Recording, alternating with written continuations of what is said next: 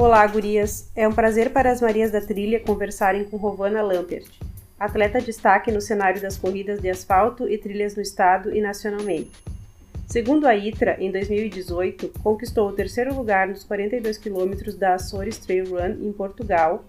Em 2019, o terceiro lugar no time misto nos 91 quilômetros do Eucruce Colômbia, na Argentina. E em fevereiro desse ano, o primeiro lugar nos 42 quilômetros do Aconcagua Ultra Trail. Seja bem-vinda e fale um pouco mais para nós da atleta e da enfermeira Rovana. Oi, Lucy. Oi, Marias. Muito obrigada pelo esse convite. Fiquei lisonjeada com essa oportunidade de conversar com você sobre a minha vida de atleta amadora e enfermeira nesse triste contexto em que vivemos hoje da Covid-19. Espero contribuir com alguma coisa. E vamos lá, então. Muito bem. Falemos da atleta Rovana. Desde quando a corrida faz parte da tua vida? Bom, eu sempre fui adepta de atividades esportivas na infância e na adolescência, até porque eu tinha peso um pouquinho acima do normal, então eu minha mãe me incentivava a praticar esportes para controlar a comida, né? E para realizar então uma atividade física. Uh, principalmente o esporte coletivo, né? Eu sempre adorei. Adorei. Jogava basquete e handball. Eu tenho um, um, primo que é professor de educação física e ele tinha uma, uma escolinha de, de basquete. Então essa sempre foi a minha, minha grande paixão, basquete. Né?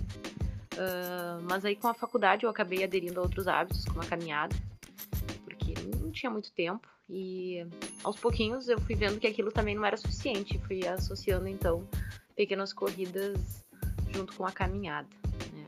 Para manter corpo e mente são, né? E, mas só foi depois então da gravidez da Valentina em 2009 que eu realmente me joguei nesse mundo mágico e viciante que é a corrida. Né? Eu fui convidada a participar de um grupo de corrida porque jamais imaginei uh, levar isso a sério, né? Uh, e o professor me viu correndo numa esteira e disse que eu tinha uma passada boa e que eu tinha, um, tinha perfil para correr. E acabei caindo nessa conversa aí e participei logo de início de uma prova de 10 quilômetros e logo em seguida já estava correndo minha primeira maratona. Então, assim, me lembro que meu marido ainda sofreu muito com essa decisão da maratona, porque não tinha feito os treinamentos adequados e como médico ele acha tudo muito perigoso, então eu falei, mas eu acho que eu tenho condições, eu, eu vou tentar. Realmente fui, consegui e a partir de então a, aos 42 quilômetros passou a ser a minha distância do coração, assim. Então, se eu tiver que escolher uma prova, eu escolho os 42 sempre. Eu acho que é uma distância perfeita. É, tu consegue fazer um treinamento adequado, considerando o trabalho, né? E, e sem contar os percursos, tu, tu consegue se divertir, aproveitar cada percurso, então, durante as provas, tá? Então a corrida, depois de 2009, se tornou a minha válvula de escape para manter então a, a mente e o corpo são. Uh, como eu, eu queria muito participar do, da Volta à Ilha, achava essa prova assim fantástica. Uh, achava a prova fantástica e aí consegui uma vaga com uma equipe e me apaixonei. Nossa, aí correr a, a volta à ilha foi foi o estopim, então assim foi um marco decisivo para eu decidi uh, participar somente de provas de trilha. Então. Certo. Como foi a transição para as corridas em trilha? Foi definitiva ou fez como muitos têm feito, realizado temporadas de asfalto e temporadas de trilha? Essa transição, então, para as corridas de trilha foi de definitiva, né? Depois da primeira, tu começa a encaixar uma atrás da outra e não, não consegui mais voltar pro asfalto, né? Uh, até porque eu corro por prazer, né? Para manter a mente e o corpo em dia. Então, eu traço meus objetivos com a ideia de descobrir lugares que eu não conheço e que tenha corridas uh, espetaculares, assim, com percursos encantadores. E eu faço uma programação das minhas férias para correr nesses destinos, né, que eu sempre sonhei. Então, eu não tenho, não almejo provas renomadas, não, não tenho intenção de ter grandes corridas no meu currículo, né? Até porque eu trabalho e eu preciso encaixar essas corridas com as minhas férias, né? E com os plantões noturnos é bem difícil de fazer um treinamento adequado, assim, para realizar essas provas. Acho até que eu consigo uh, me doar bastante ainda e fico bem satisfeita com os resultados que eu tenho, tamanha a dificuldade que eu enfrento para poder realizar os treinos, né? Então, eu procuro sempre lugares diferentes, né? Em que eu possa correr e me usufruir depois de férias, né? Uh, e que essas provas não ultrapassem 50 quilômetros, né? Porque não já percebi o quanto é difícil para treinar para distâncias maiores, né? Uh, não, não disponho desse tempo para treinamento e não, não durmo o suficiente para atingir um bom rendimento. Então eu acredito que 50 quilômetros no máximo, assim, já realizei outras distâncias, mas essa aí é, eu tracei esse limite porque a gente tem que fazer as coisas conforme as condições que a gente tem e conforme a gente vive. Bom, Ainda com relação ao atleta, como a pandemia influenciou tua preparação nesse ano? Quais planos esportivos teve que adiar? A pandemia iniciou então logo após a, a prova no Aconcagua, os 42 quilômetros, que foi uma prova preparatória, né, que eu escolhi para poder realizar os 48 quilômetros da Lavaria do Trail em junho, que teria se realizado lá na Itália agora, então. Mas que em virtude de todo o caos mundial aí, teve que ser adiada como tantas outras, né? Uh, tinha ficado muito feliz com essa, com essa conquista, porque é uma prova que requer sorteio, né? Então, não, quando eu me inscrevi, nem imaginei que eu conseguisse ser sorteada. Mas fui e tivemos que adiar então para o ano que vem. E espero que eu consiga aí, ano que vem, realizar lá na Itália, essa prova linda que é a Lavaredo. Uh, então, o caos aí fez com que a gente mudasse tudo, né? Tivemos que mudar todos os nossos planos, os treinamentos estão escassos e a gente tem outros objetivos, né? E como enfermeira da UTI, então, de um hospital referência no atendimento em Covid-19, hoje meus objetivos e desafios são, são completamente outros, né? Eu estou completamente desafiada diariamente na, na luta contra o, coronavírus. Perfeito. E como tens feito para te manter ativa? Nossa, tem sido muito difícil me manter ativa nesse, nesse período. Já fiz de tudo um pouco. Treinei em casa, uh, com aplicativos, treinei com as lives dos professores da Companhia dos Cavalos, uh, fiz corridas na escada, dancei muito no Just Dance, que é um, jogo de videogame, que tem sido uma ótima forma para eu me exercitar e manter também o bom humor, né? Uma, uma brincadeira bem gostosa. Uh, retornei aos poucos com os treinos de força presenciais, quando foi permitido, né?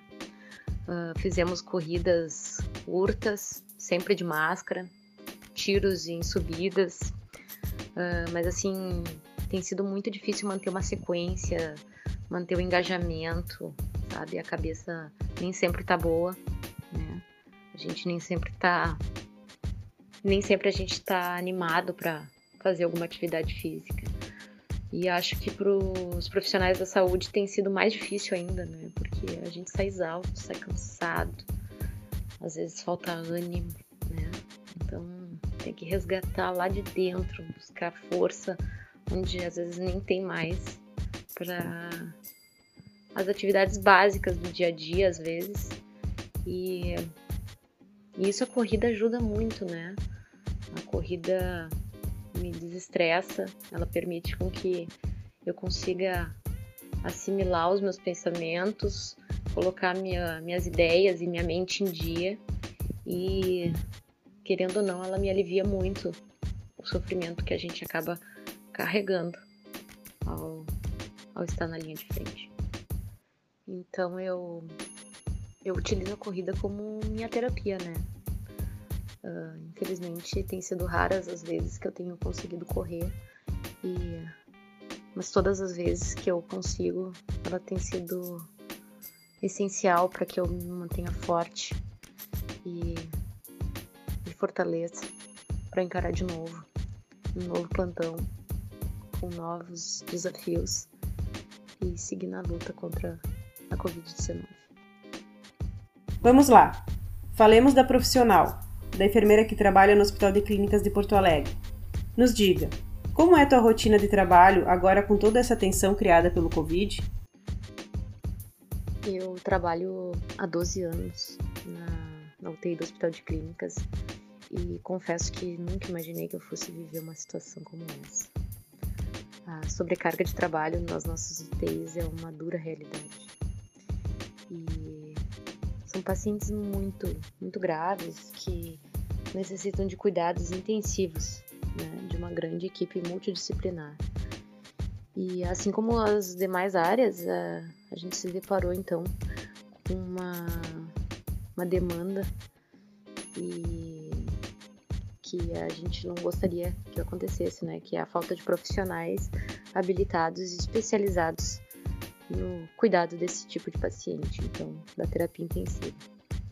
Porque trabalhar na UTI requer, então, conhecimento específico de ventilação mecânica, hemodiálise, terapia extracorpórea, e são habilidades que requerem muito treinamento, né? Então, assim, treinar da noite para o dia tem sido a nossa tarefa mais difícil, né? Então, a gente tem que treinar essas pessoas para suprir toda essa demanda, então, que tem sido gerada com a abertura de novos leitos a cada semana.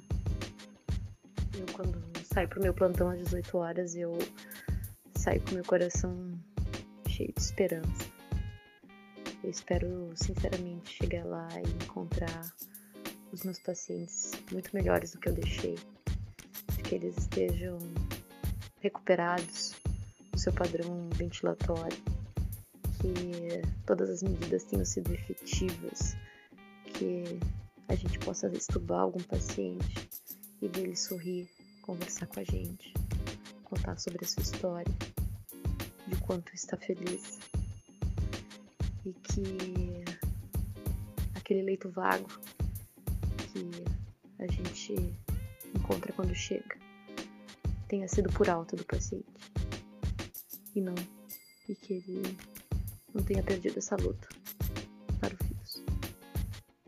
Tem, tem sido plantões intensos, mas as equipes são maravilhosas, tá todo mundo engajado com o mesmo objetivo que é salvar vidas. E isso não tem, não tem igual, assim. É, é muita doação de cada um lá dentro e é muito bonito de ver, sabe? Todo mundo se ajudando, todo mundo dando o seu melhor sempre. E por mais cansativo que seja, por mais estressante e doloroso, uh, sem contar toda a paramentação que a gente precisa utilizar para se proteger, toda a higienização de mãos que a gente realiza durante as 12 horas de trabalho, né? E limpeza de superfície, acessório, tudo para evitar a contaminação. Tudo isso tem, tem sido cansativo, mas tenho certeza que a gente, quando deixa o hospital de manhã e sai cansado, exausto, com aquela sensação de dever cumprido, sabe? Porque a gente se doou intensamente. A gente foi lá e fez o nosso melhor para salvar essas vidas. E a gente vê de tudo, né?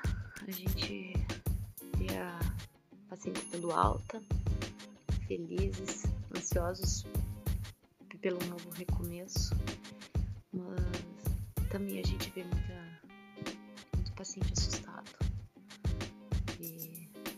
paciente com muito medo de morrer. E, e essa angústia a gente vê dentro dos olhos deles. É muito triste. Pacientes lúcidos, acordados, conversando e nós apresentando uma hipoxemia extremamente importante que necessita então de uma terapia ventilatória.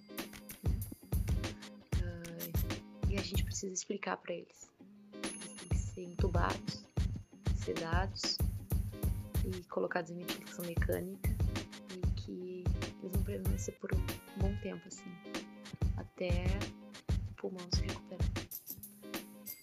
E, nossa, é muito doloroso porque a gente sabe o quanto é difícil essa recuperação, paciente vai reagir de uma forma e alguns a gente via acordar. Outros a gente não consegue. E outros permanecem sedados até então. Então é muito, muito complicado. Ter paciência que segura a tua mão da esperança de buscar apoio e conforto naquele momento decisivo. É muito difícil. E é isso aí. Quantas vezes eu precisei segurar esse choro e algumas outras vezes eu chorei logo após a sedação, porque a gente sabe, a gente tá lá, a gente sabe que é difícil mas a gente acredita sempre que vai conseguir e a gente faz o melhor. A gente se doa.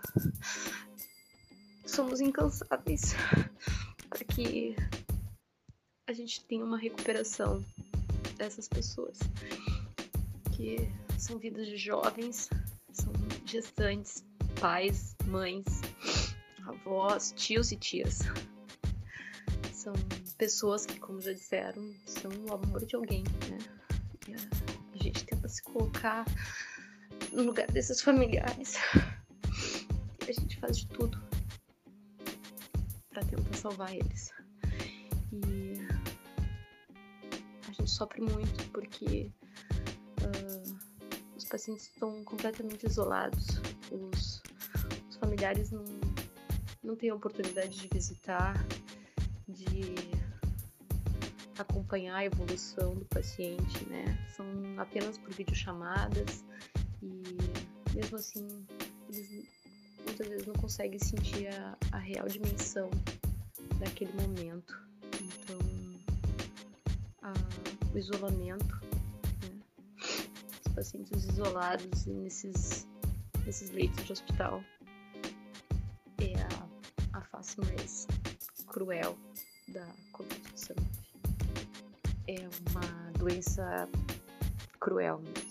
Então a gente vê jovens perdendo suas vidas com filhos pequenos, histórias muito tristes, gestantes que lutam para sobreviver, que foram submetidas a cesáreas precoces para tentar salvar mãe e filho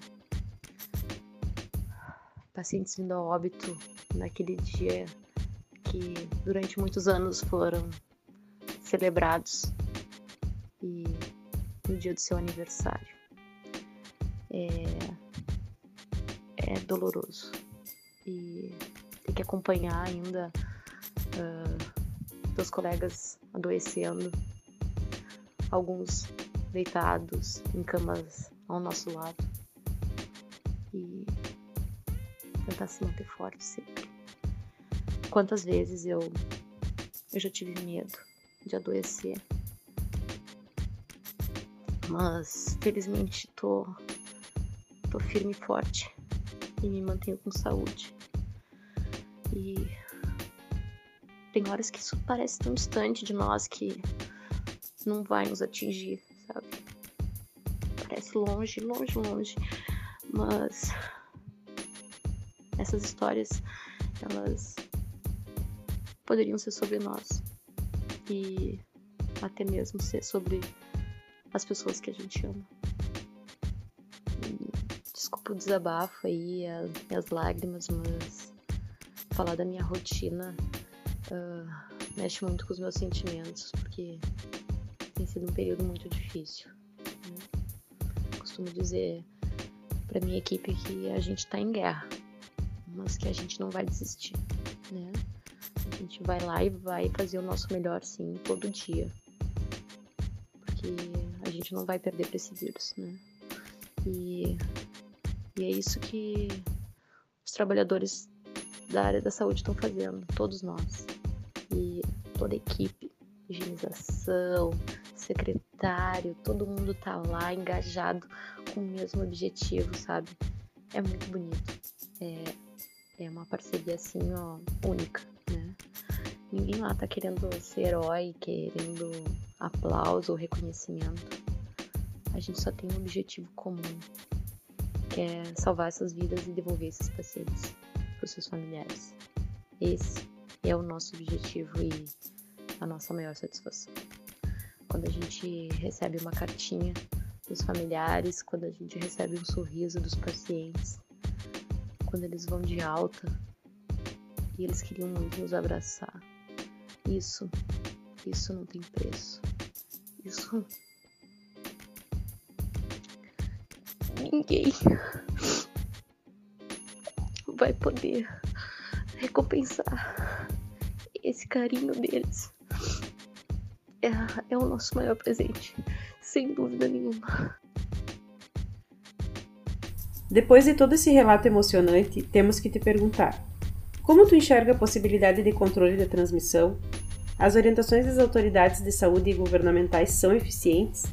O que nós, como população, podemos fazer para ajudar nesse controle? Então, controlar a transmissão de uma doença viral que ocorre por via respiratória sempre foi uma tarefa muito difícil, né? E atualmente o mundo é muito conectado, não estou só me referindo ao mundo digital, né? O trânsito de pessoas diariamente viajando entre os continentes é cada vez maior e mais rápido com a aviação comercial, levando e trazendo gente de todos os lugares em apenas algumas horas. E isso acaba difundindo doenças como a Covid-19, especialmente porque há um intervalo de tempo entre o contágio da doença e o aparecimento dos sintomas, que pode ocorrer em torno de dois a três dias, né? Que é o tempo suficiente para viajar sintomático de um país para o outro, ou mesmo entre cidades dentro do mesmo país, né? Isso acaba por perpetuar a permanência do vírus entre as pessoas. Né? As gotículas contendo o vírus são expelidas pelo simples falar ou dar gargalhadas, e não precisa ser necessariamente com tosse ou espirros, né? Embora nessas situações a quantidade de gotículas são mais abundantes, né? Mas por esse motivo que existe então a orientação de se evitar aglomerações, especialmente em, especialmente em ambientes fechados e não ventilados. Mas todos nós estamos sujeitos a contrair doenças virais novas, né, de transmissão respiratória. E infelizmente os nossos hábitos de higiene com estruturas de uso comum facilitam muito essa transmissão. Isso acontece a todo momento, né, com resfriados, por exemplo, desde que seja um vírus diferente dos que a gente já tenha tido contato. Então, temos a todo momento contato das mãos com a boca e nariz e depois com maçanetas, por exemplo, que serão tocadas então por outras pessoas que em seguida levam as mãos ao nariz ou olhos, fazendo então que se mantenha esse ciclo. Então, além da gente gostar também daquele contato físico, né, com nossos amigos e familiares, com proximidade suficiente para que essa transmissão ocorra. No caso do novo coronavírus, além do mecanismo de transmissão fácil, existe o fato de ser um vírus selvagem, que saltou de um hospedeiro animal para o ser humano, após alguma mutação, né? O que quer dizer que nenhum ser humano teve contato com esse vírus antes. Então a gente está muito vulnerável por não haver imunidade ainda. E a recomendação de isolamento, distanciamento social tem justamente essa finalidade: evitar que a proximidade das pessoas né, acabe por transmitir a doença de forma desenfreada. Porque, diferente de uma gripe ou resfriado comum, esse vírus ataca de forma mais agressiva o tecido pulmonar, com um percentual grande de pacientes precisando de atendimento médico, o que não acontece com os resfriados, né? Por isso, até então, esse distanciamento social não era praticado ou estimulado. Então, o distanciamento, além do uso de máscara e hábitos de higiene e lavagem de mãos, que devem ser incorporados aos nossos hábitos diários, né, de forma praticamente obsessiva, eles formam um dos pilares da tentativa de controle dessa transmissão. Então, especialmente porque existem portadores assintomáticos que podem transmitir o vírus. Outras medidas seriam então a testagem né, e o rastreamento de contatos de pessoas já contaminadas e isolamento dos casos confirmados. Mas isso é muito difícil, né? Pois tem um custo muito elevado e especialmente para um país com a população como a população do Brasil. Né? Mas é difícil julgar as medidas adotadas assim pelos, pelas autoridades de saúde, os governos. Né? Essa situação é inédita no mundo ou pelo menos não acontecia há cerca de 100 anos, né? Lá em 1918 o mundo era outro, completamente diferente em termos de saneamento e trânsito de pessoas que demoravam muito mais, né, para se deslocar de um lugar para o outro. Então, só saberemos, na verdade, o efeito real dessas decisões de agora, daqui a alguns meses ou quem sabe daqui a alguns anos, né? Claro que inicialmente o objetivo é evitar o colapso do sistema de saúde e evitar que as pessoas morram, né, antes de conseguir esse atendimento. Muitos vão errar nas medidas tomadas, né? Outros vão acertar. O que não se pode ser é engenheiro de obra pronta, né? Quer dizer, sempre depois do ocorrido poderemos avaliar e descobrir que tal medida acabou por se mostrar mais eficaz ou mais maléfica, né? Que tais pessoas estavam mais certas que as outras, né? E isso, isso não deve ocorrer, né? As questões de políticas públicas deverão servir como parâmetros, né? Para que a gente tenha um conhecimento de pandemia e medidas para serem usadas numa possível nova doença que apareça futuramente. Claro que opiniões discordantes entre as autoridades de saúde ou políticas criam confusão na população, ainda mais no ambiente como a nossa sociedade, né? Que tem uma uma grande heterogeneidade, né? tanto social quanto educacional e economicamente. Esse isolamento e fechamento de serviços está tentando reduzir a circulação de pessoas, né? E consequentemente a circulação do vírus, o que é bom para nós, né, da área da saúde, né, e questão de saúde e condições de atendimento numa estrutura que tem limites físicos, né, para atender essas pessoas. Mas infelizmente uma parcela da população não tem condições de permanecer muito tempo sem o seu trabalho, né? E nas corridas isso também existe. Não há provas eventos de corrida, seja asfalto ou trilha, desde fevereiro. A gente vai treinando da maneira que consegue. Mas somos atletas amadores, né? Temos outras formas de sustento. Mas atletas profissionais podem depender disso para o seu sustento. Sem as provas, sem a visibilidade, podem perder patrocínios e prêmios. Então, temos também amigos que organizavam provas de trail aqui no estado e isso fazia parte dos seus meios de vida e que por um bom tempo também deixarão de poder contar com essa atividade. E isso vale para muita gente, né? Uh, teatro, cinema, gente que vivia disso como fotógrafos, cerimonialistas, funcionários de grandes produtoras de eventos. Então é difícil dizer quem está mais certo no momento onde todas as preocupações com saúde e economia parecem inseparáveis. No momento, como profissional de saúde, né, especialista em terapia intensiva, meu foco é atendimento desses casos graves, né? Meu foco é outro, né? Meu olhar é outro. E como população, uh, podemos ajudar cumprindo as determinações de distanciamento, praticando bons hábitos de higiene de mãos, né? E usando as máscaras corretamente. Inclusive para treinar, né? A máscara é essencial para evitar que a gente contamine outras pessoas. E no caso de estarmos com uma forma assintomática da doença, mas ela deve ser usada cobrindo a boca e nariz, né? Então, evitar aglomerações, mesmo em grupo pequeno de amigos, evitar visitas, né, de pessoas mais idosas de forma mais muito frequente, né? E se acontecer, se for essencial, que se use medidas protetivas, né? Eu sei que É muito ruim, é doloroso, a gente tem saudade, né? Temos muita saudade dos nossos familiares, de encontrar as pessoas e se reunir. Uh, temos saudade de um treino, né? Num grupo na trilha. Temos saudade de uma prova de trail com bastante barro na serra, nos treinos das Marias, né? Temos saudade de jantar fora, né?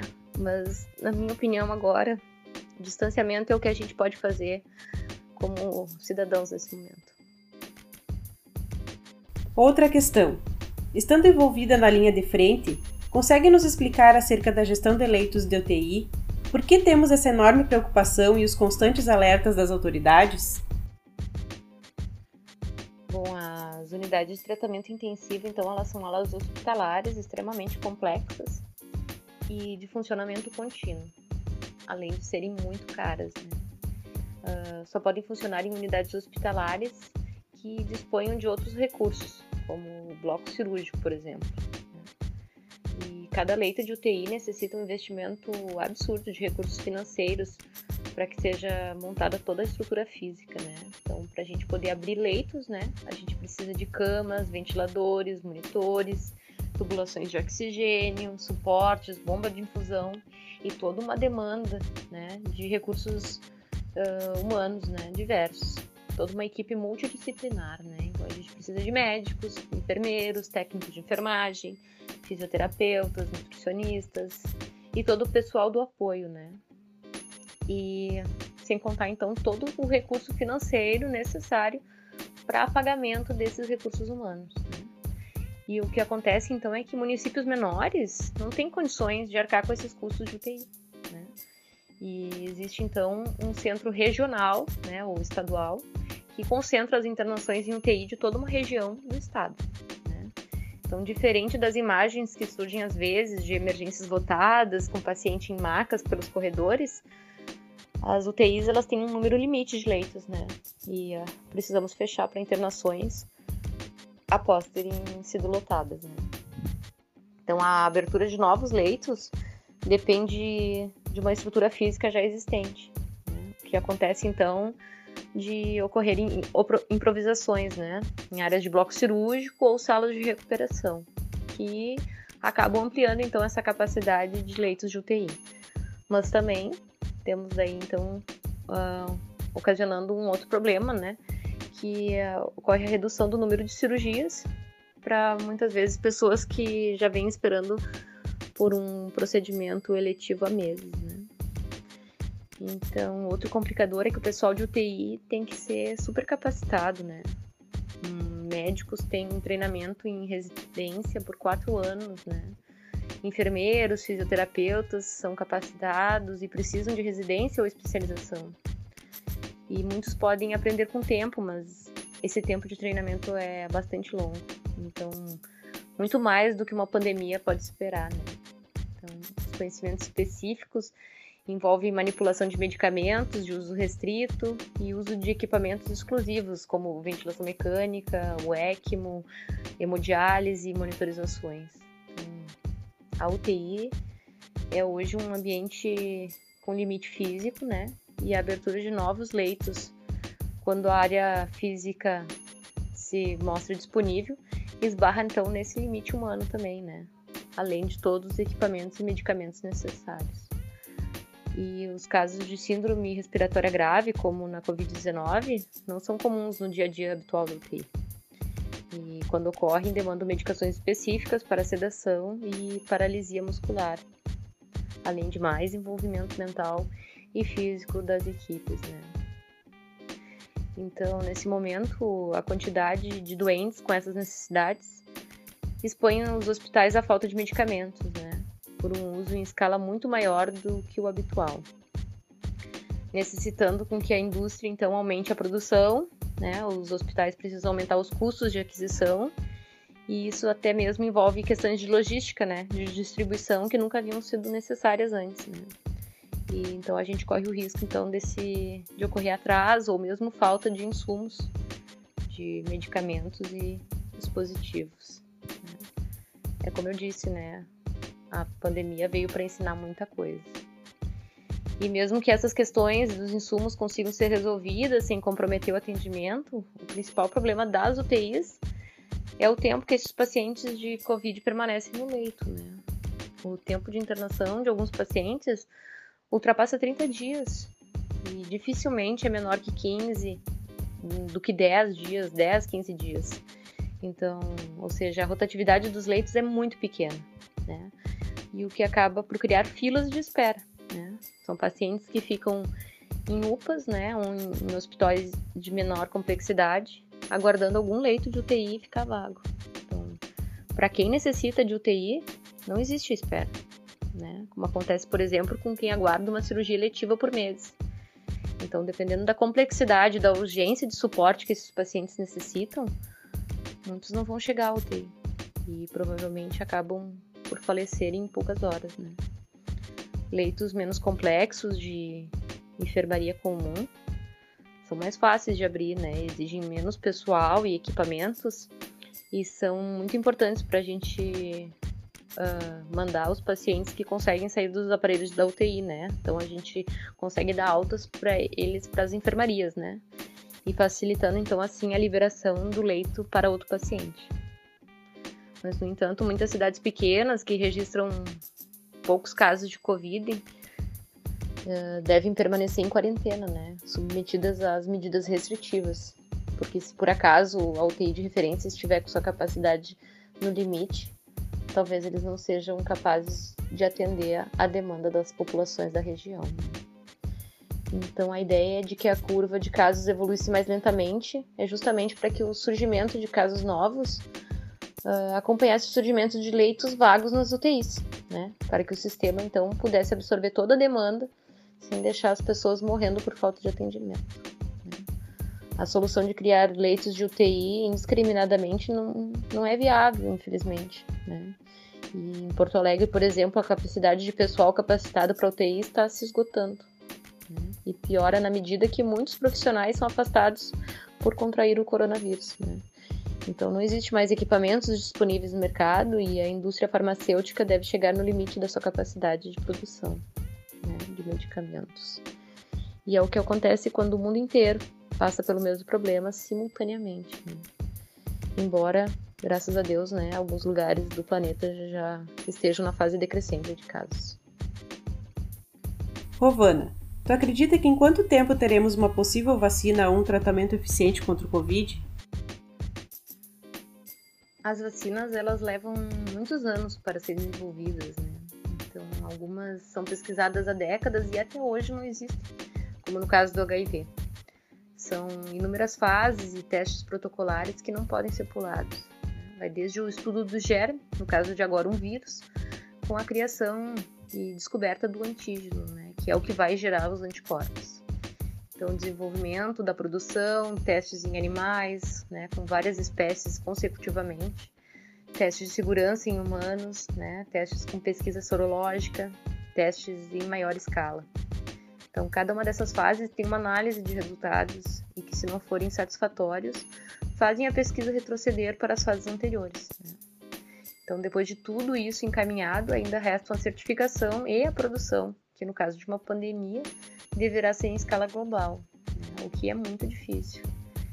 Uh, mas com a melhora da tecnologia gênica e pesquisas desde 2003, 2004 mais ou menos, quando apareceu o primeiro coronavírus de SARS, conseguiu se desenvolver o produto para teste em tempo recorde. Né? Mas mesmo as mais avançadas, né, inglesa, americana e chinesa, né, essas vacinas em testes, não devem ficar prontas tão cedo. Praticamente impossível ainda em 2020 e dificilmente ainda no primeiro trimestre de 2021. No melhor dos mundos, né, poderemos ter uma vacina certificada ainda em 2021, com a dificuldade da produção para o mundo todo, né, que 6 bilhões de habitantes, né. Claro que não vamos necessitar de vacinar absolutamente a população toda, né, para frear a pandemia. Mas mesmo assim, demora-se a produzir centenas de, milhões de doses de vacina.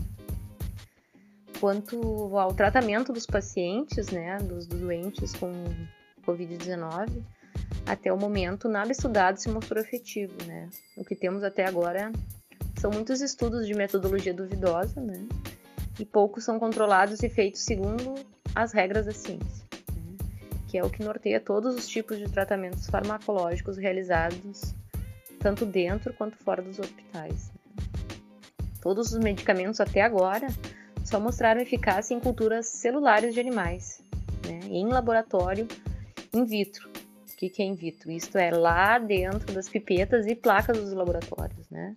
Então, ou seja, esse efeito visto no laboratório habitualmente deixa de existir quando testado num organismo vivo complexo como o corpo humano, ou até mesmo em animais. Né? Muitas vezes a dose usada em laboratório de cultura celular é muito acima da dose segura que poderia ser usada em humanos. Então, alguns medicamentos em uso no tratamento dos pacientes visam tratar outras doenças, né, que podem se apresentar com uma sintomatologia semelhante ao COVID-19, né, como outras pneumonias virais, como H1N1 ou até mesmo bacterianas, né, e ou alterar o curso da doença, né, mexendo na resposta inflamatória do paciente, como é o caso do uso do corticoide. Então, outros tratamentos aventados não são recomendados de forma sistemática embora sua prescrição seja permitida se houver acordo entre médico e paciente. Então, normalmente isso ocorre fora do ambiente hospitalar. Né? Todos nós, né, gostaríamos de ver um tratamento efetivo que ajudasse no controle da doença e amenizasse toda essa bagunça que o vírus provocou, mas infelizmente não, não existe esse remédio mágico, né? não, não temos disponível. O que podemos fazer para os casos graves é o suporte artificial da respiração, né, por tubo e ventilação mecânica ou pela membrana extracorpórea, né, que tem sido utilizado, e aguardar o ciclo viral terminar, né, torcendo para que não tenha deixado muita destruição pulmonar nesses pacientes.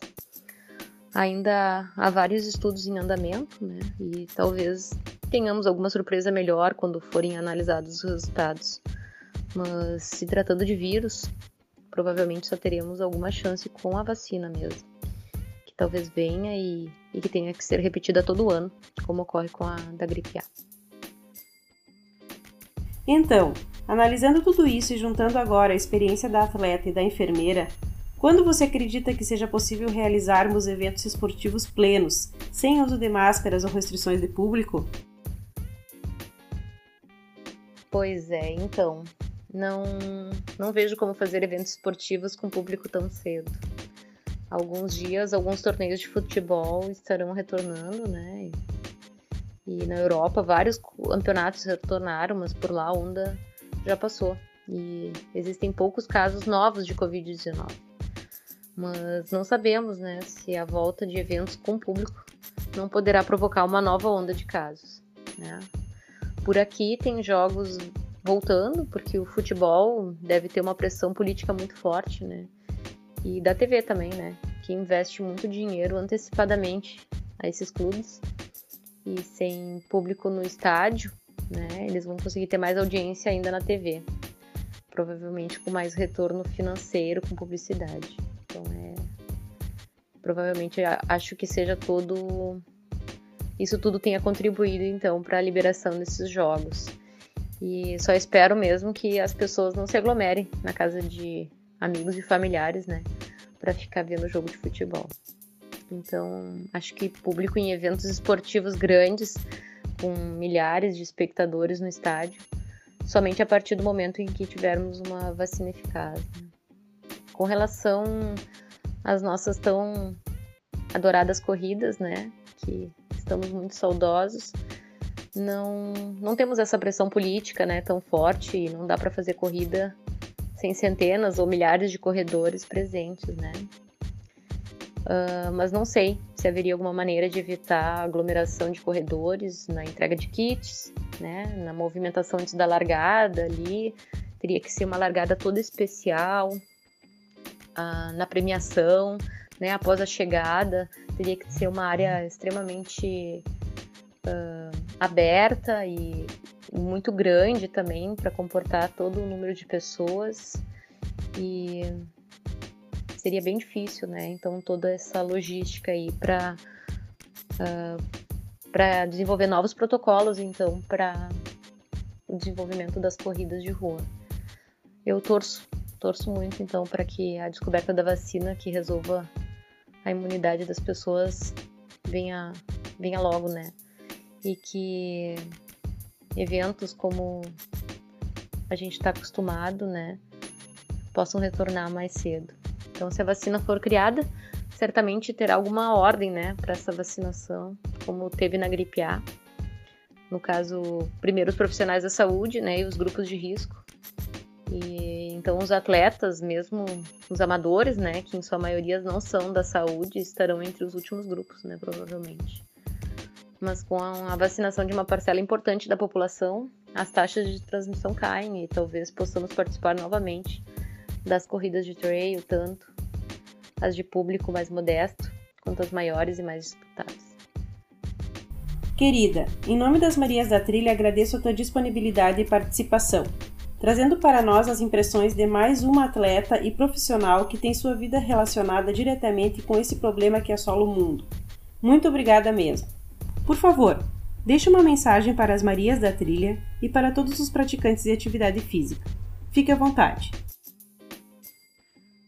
Muito obrigada, Lucy e Marias, por essa oportunidade. Foi uma grande satisfação. Nossa, não, não consegui imaginar me fazendo isso. E eu que não sou de me manifestar muito em, em redes sociais, acabei uh, vencendo mais esse desafio pessoal esse ano.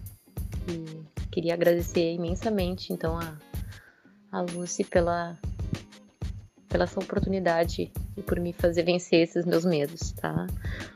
Uh, me expor e, e, relatar um pouquinho, então, do meu cotidiano como enfermeira e, e corredora amadora. Tá? Uh, saudade de vocês, saudade das nossas corridas, dos abraços, das risadas, de cruzar as linhas de chegada de encontrar aquele olhar amigo e, e fazer uma grande aglomeração.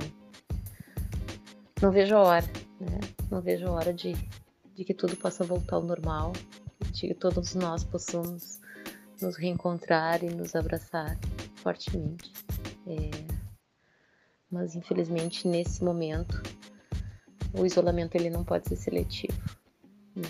Nós precisamos nos manter firmes seguir todas as orientações de higiene, uso de máscara, lavagem de mãos, né? E manter o distanciamento, porque por mais que a gente esteja cansado de tudo isso, a gente deve fazer isso por amor, por amor aos nossos e por amor ao próximo. Muito obrigada, pessoal. Então era isso, gurias. Esperamos que tenham gostado desse emocionante relato. E aguardamos vocês aqui na semana que vem com mais um podcast.